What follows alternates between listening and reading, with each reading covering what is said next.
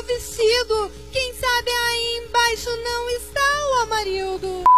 Oi, gente! Ai, meu Deus, eu demorei, mas cheguei. Já vou chegando assim naquela carta aberta com textão pedindo desculpa real pelo atraso no podcast, mas a vida do trabalhador brasileiro é essa, né? A pessoa só faz trabalhar e, enfim, acaba não tendo tempo, né, pra vir conversar com os Diamonds, né? Vir falar da vida da Marina e finalmente comemorar que a gente saiu do deserto, a gente saiu do mundo dos homens, tá? Agora vamos combater o sistema com as nossas amigas bruxas, com the Poison. Gente, finalmente a gente tá com uma música nova para se orgulhar, um single novo pra gente ver chegar no top 10 das Ilhas Maldivas, no top 5 do Camboja e assim a nossa vida volta ao normal, né? Tudo, muita coisa aconteceu desde o nosso último episódio, tá? Eu tô um pouco apreensivo em deixar perder alguma coisa aqui hoje, porque realmente foi assim, um, um, um avalanche de novidades pra gente que tava super desacostumado, né?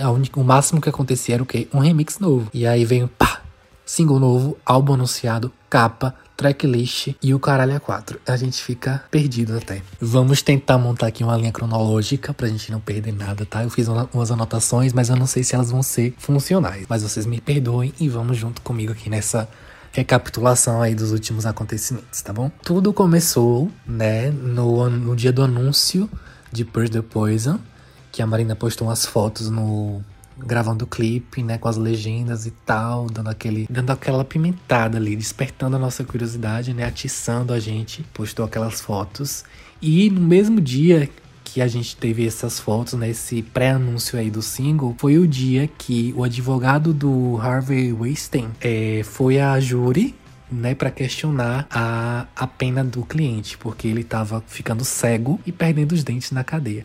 Tá, mas o que isso tem a ver? Vocês perguntam. A Marina cita esse cara, né, na música, na letra de Push the Poison. Ele é nada mais, nada menos do que um produtor, né, do, do cinema hollywoodiano que foi preso por cometer uma série de crimes sexuais nos bastidores dos filmes que ele participava. Então, ou seja, pagando pelo que ele fez, pagando até pouco, né, convenhamos perante esses crimes, e ele tava já apodrecendo lá, perdendo dente, ficando cego, e o advogado dele foi tentar é, alguma brechinha ali na lei para poder dar liberdade provisória para esse safado. E aí a Marina fez o um anúncio no mesmo dia. Eu não sei, cara, eu fiquei assim, será que ela pensou nisso? Ela foi muito perspicaz mas ao mesmo tempo eu acho meio. Fico meio ali na área da, da coincidência mesmo. Mas aconteceu, o que importa é que aconteceu e casou certinho. Ela foi a fodona. Então, nesse mesmo dia, né, tivemos essa, essa, essa foto nos bastidores. Ela postou também mais tarde a capa oficial do single. E isso tudo na segunda-feira, 12 de abril. A gente pensando que o dia tinha se encerrado aí com essas informações. Mais tarde aparece a notificação, eu trabalhando,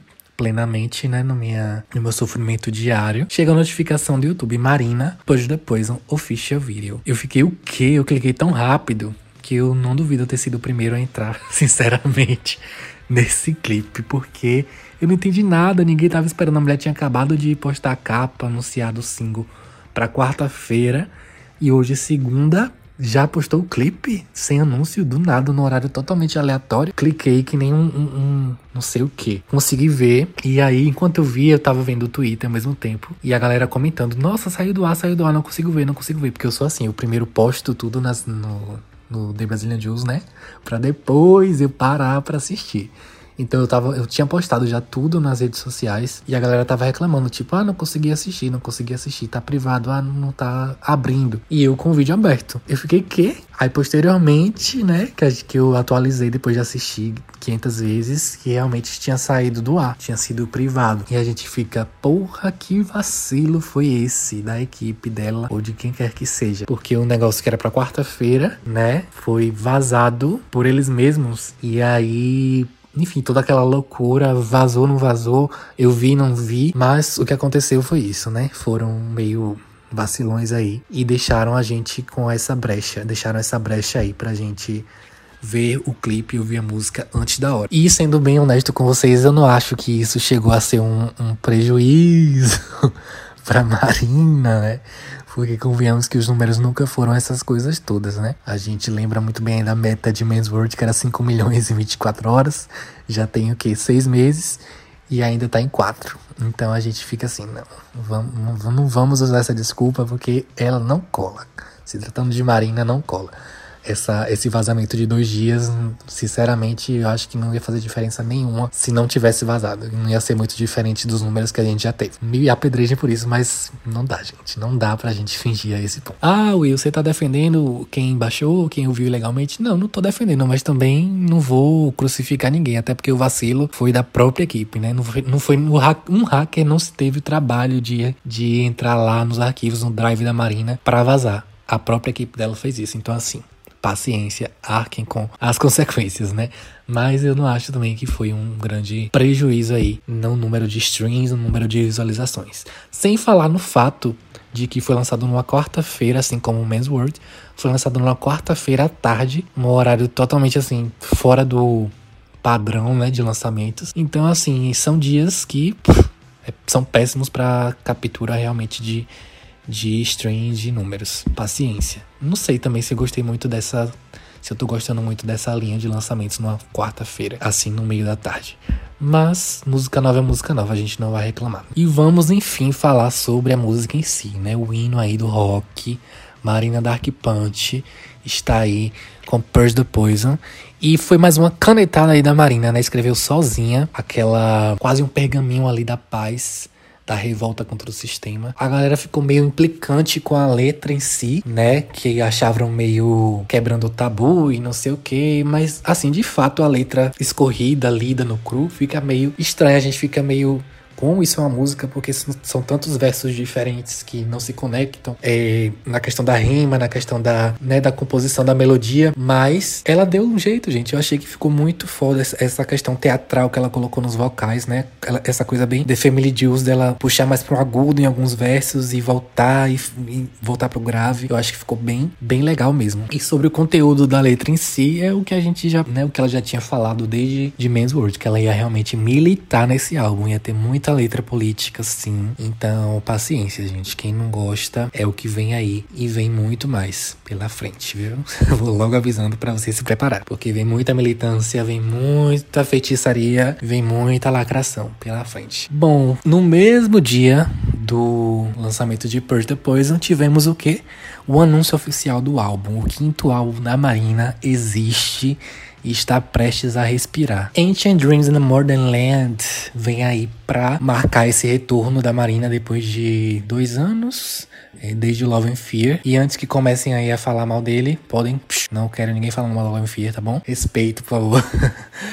Mas é aí uma esperança, né, para quem não gostou do Love and Fear, querendo ou não. E pelo que eu vejo, a recepção aí dos singles, a galera vai realmente voltar os olhos aí para Marina. Espero que sim, né? Porque a gente quer pagar essa marmita, a gente quer dar esse alimento, pão de cada dia para a mulher. O álbum vai ter 10 faixas, o que eu achei um desaforo da parte dela me vi com 10 faixas só no álbum e polemizando também, né? Porque ela tinha postado alguns trechos com, com os títulos já, né? Como Happy Loner, como Pink Convertible e acabou que não apareceram esses nomes na tracklist. Bom, eu acho realmente que ela tirou, porque é Marina Marina, né? Mas eu também fiquei com a pulga atrás da orelha, se de repente não pode vir um relançamento aí, um deluxe, um, alguma coisa especial com mais faixas. Eu achei 10 faixas muito suspeito da parte dela, né? Até o Fruit, que teve poucas, teve 12. Então, assim, não sei, acho que vem coisa pela frente ainda. Vamos orar, né? Voltando pro mundinho Purge the Poison, acho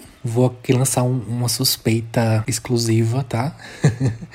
que vamos sim passar por uma série de remix também com o Purge the Poison. Por quê? Marina seguiu a Nadia, que é membro da banda Pussy Riot. E assim, para quem não conhece, a Pussy Riot ela é uma banda muito ativista, né? Que realmente grita os, é, questões políticas e defender o que acredita de forma muito escancarada. Então, Marina começou a seguir essa integrante, a Nádia. E logo depois a Nádia postou um story dizendo que estava escrevendo algo com a Marina. E postou um trecho em russo da letra que elas estavam possivelmente escrevendo. Traduzindo para o, o português assim, bem literal, bem automático tinha muita relação com a letra de Purge the Poison, né? Que falava sobre irmandade, falava sobre gays, falava sobre sistema e tudo mais. Então, possivelmente aí eu acredito que vem um remix, tá? Com Pussy Riot. Já vou preparando vocês aqui para essa maratona de remixes que a gente possa passar para essa tempestade aí. Mas acho que vem sim. E fiquei um pouco curioso, né? Se bem que Purge Poison já tem uma pegada rock, então juntar com esse rock aí da Pussy Riot pode ficar uma mistura bem interessante. E, ah, meu Deus, e tem uma novidade também, fora aí do contexto dos lançamentos, tá? Mas quem ouviu aí os últimos episódios do podcast, lembra que eu comentei, né, sobre um possível concurso ou sorteio valendo um vinil de Men's World e que era para vocês orarem, né, para ocorrer tudo certo com, com o envio, com a entrega. O primeiro passo a gente já venceu, que foi a demora do, do lançamento que todo dia adiava, como vocês acompanharam pelas redes sociais. Todo dia adiavam o lançamento desse vinil, todo dia adiavam o lançamento desse vinil. E no mockup, teve a decepção, né, que no mockup na loja era um rosa bem forte, um hot pink. Quando lançou, veio um rosa pastel, bem bufado. A gente ficou, é, né, tudo bem. E o outro desafio foi enviarem para o Brasil, que finalmente aconteceu. Vitória do povo de Deus está vindo aí a caminho. Espero não ser taxado, mas de qualquer forma, taxado ou não, eu não vou abrir mão desse vinil. Então, vai, vem aí, vem aí, vai acontecer, tá bom? E vocês viram os produtos oficiais de Ancient Dreams na Modern Land? Vocês gostaram? Vocês compraram? Vocês vão comprar? Eu achei o preço super salgado, tá? Falando aqui compartilhando como um bom brasileiro que tá com o dólar lá em cima, né? Achei o preço salgadíssimo, porque, por exemplo, uma fita cassete tá 15 dólares que já é caro, já é fora do padrão de preços de fitas cassete, tá? Mesmo em dólar tá bem altinho. E você pega 15 dólares da fita mais 15 dólares do envio pro Brasil, que dá 30 dólares, mais ou menos 160, 170 reais numa fita cassete, tá? Porque uma fita cassete para uma jovem de 16 anos é mais de 160 reais. Então eu fiquei bem desapontado, tá? Comprei só o kit mesmo do, da revista com CD, porque foi na, na loucura mesmo, porque até esse eu já achei caro também. Mas tô ansioso pelo vinil, que não lançou nem o vinil do álbum, nem o vinil do single, como ela tinha prometido, que todo single teria um vinil. Até hoje esperamos. Mas espero que venha aí. E ainda no mundinho aí dos acontecimentos da, dos últimos dias, tivemos Marina voltando ao top 500 dos artistas mais ouvidos no Spotify. Ela debutou ali no 500 e foi subindo, subindo, subindo. Nesse momento ela tá em 452, se eu não me engano, tá? Todo dia tá subindo nesse ranking, tá subindo no número de ouvintes mensais, graças a essa junção de Purge the Poison com o sucesso de Bubblegum Beach, né? Que tá aí, continua arrasando no Spotify, fazendo streams, é, fazendo altos números nos streams diariamente. Hoje, inclusive, nesse sábado, teve um novo pique no, de, de streams mundiais, fez 808 mil mais ou menos no mundo todo. Isso é ótimo. Isso foi o maior número que, que o single alcançou até agora, né? Num dia só. E vamos seguindo, né? Nessa vida. Gente, lembrei o que ia comentar com vocês. Lembro que ela tava. que ela tinha postado uma foto de uma peruca gravando algum clipe e tal, algum vídeo. Gente, essa peruca não apareceu no clipe de Purge the Poison. Vocês perceberam isso? O que será que aconteceu com essa peruca? O que, que ela estava aprontando com essa peruca, gente? O que será que vem aí? Eu fiquei muito curioso. Essa peruca polemizou o fandom e a gente não viu ainda. E vou ficando por aqui, galera, tá? Quero novamente me desculpar pela demora, né, em lançar um novo episódio, mas a vida não tá fácil pro brasileiro, tá? Não tá fácil pro trabalhador, mas espero que não se repita e que vocês tenham gostado desse episódio novo, tá bom? Qualquer coisa, manda um, um direct lá, um, um, uma menção no Twitter. Ah, gente, segue a gente no Instagram, por favor. Quero chegar muito a mil seguidores, arroba o mesmo do Twitter o mesmo do Telegram. E vamos, vamos lá seguir a gente pra gente chegar mil, pelo menos. Vamos ter mais seguidores do que streams diários em, em Purge depois. Olha, olha só que coisa linda. Brincadeira. Mas beijo, beijo e até a próxima.